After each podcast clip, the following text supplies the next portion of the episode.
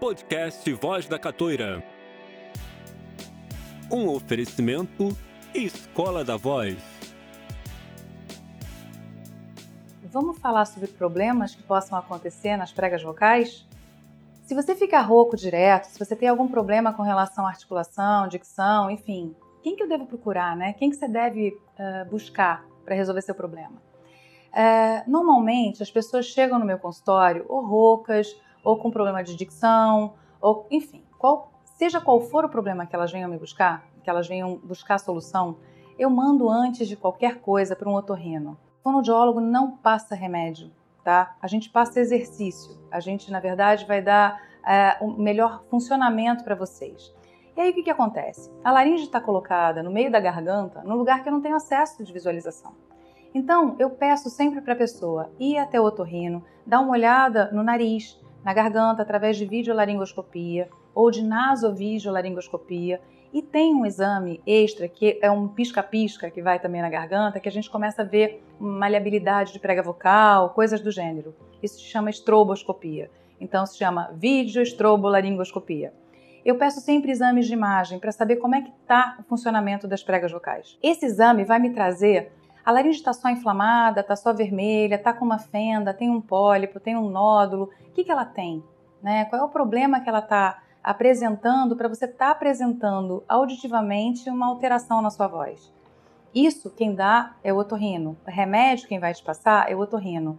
Então, uma rouquidão Pode ser tratada pelo, pelo fonoaudiólogo? Sim, pode, através de exercício muscular.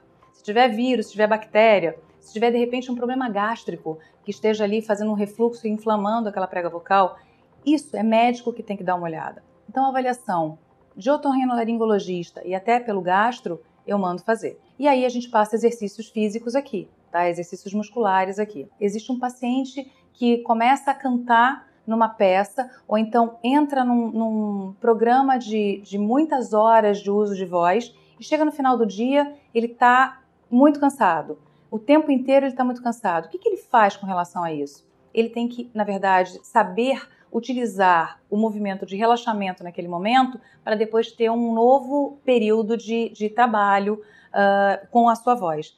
E aí, isso quem dá é o fonoaudiólogo. Né? Então, existe uma grande diferença entre o trabalho do fone e o trabalho do otorrino, mas se faz muito necessário é, a, a essa, essa utilização da equipe multidisciplinar. Tá? Eu tenho alguns parceiros, eu chamo de parceiros que são otorrinos, que muitas vezes eu passo a mão no telefone e converso com eles a respeito de um ou outro paciente.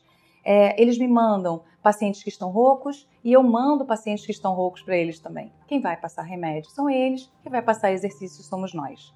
Então, é, realmente são, é uma dupla que se faz muito importante no dia a dia do, do, do, do profissional que usa a voz como instrumento de trabalho. Com relação a, a distúrbios, é, por exemplo, existem distúrbios de inflamação que o remédio funciona, né, que vai, vai fazer curar aquele problema. E existem problemas de funcionamento no dia a dia que quem vai tratar é o fonoaudiólogo. Por exemplo, vem um paciente para mim de um otorrino que está com uma rouquidão por causa de uma fenda a fenda quem trata é o fono.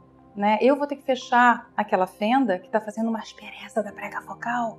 Então, se ela está fazendo uma aspereza, um sopro nessa prega vocal, o que está acontecendo? É uma frouxidão? É uma falta de, de, elasticidade? É uma falta? É um cansaço? Enfim, o que está acontecendo com relação a isso? A análise do otorrino e os exercícios musculares que eu fiz, né, que eu faço, vão fazer um casamento perfeito para a gente chegar no sucesso.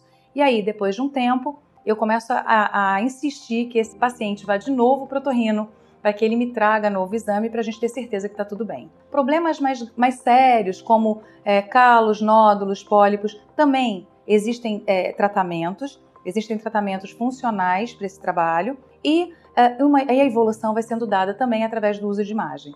Se você está com algum problema, procura um otorrino sim, e se for necessário, procura o fono sim. O uso indevido da voz vai te causar problema.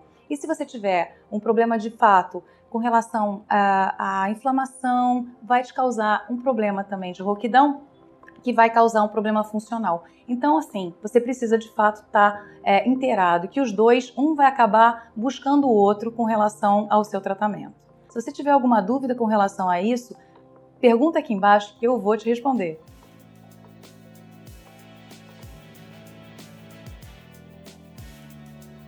Esse foi o podcast Voz da Catoira, um oferecimento Escola da Voz.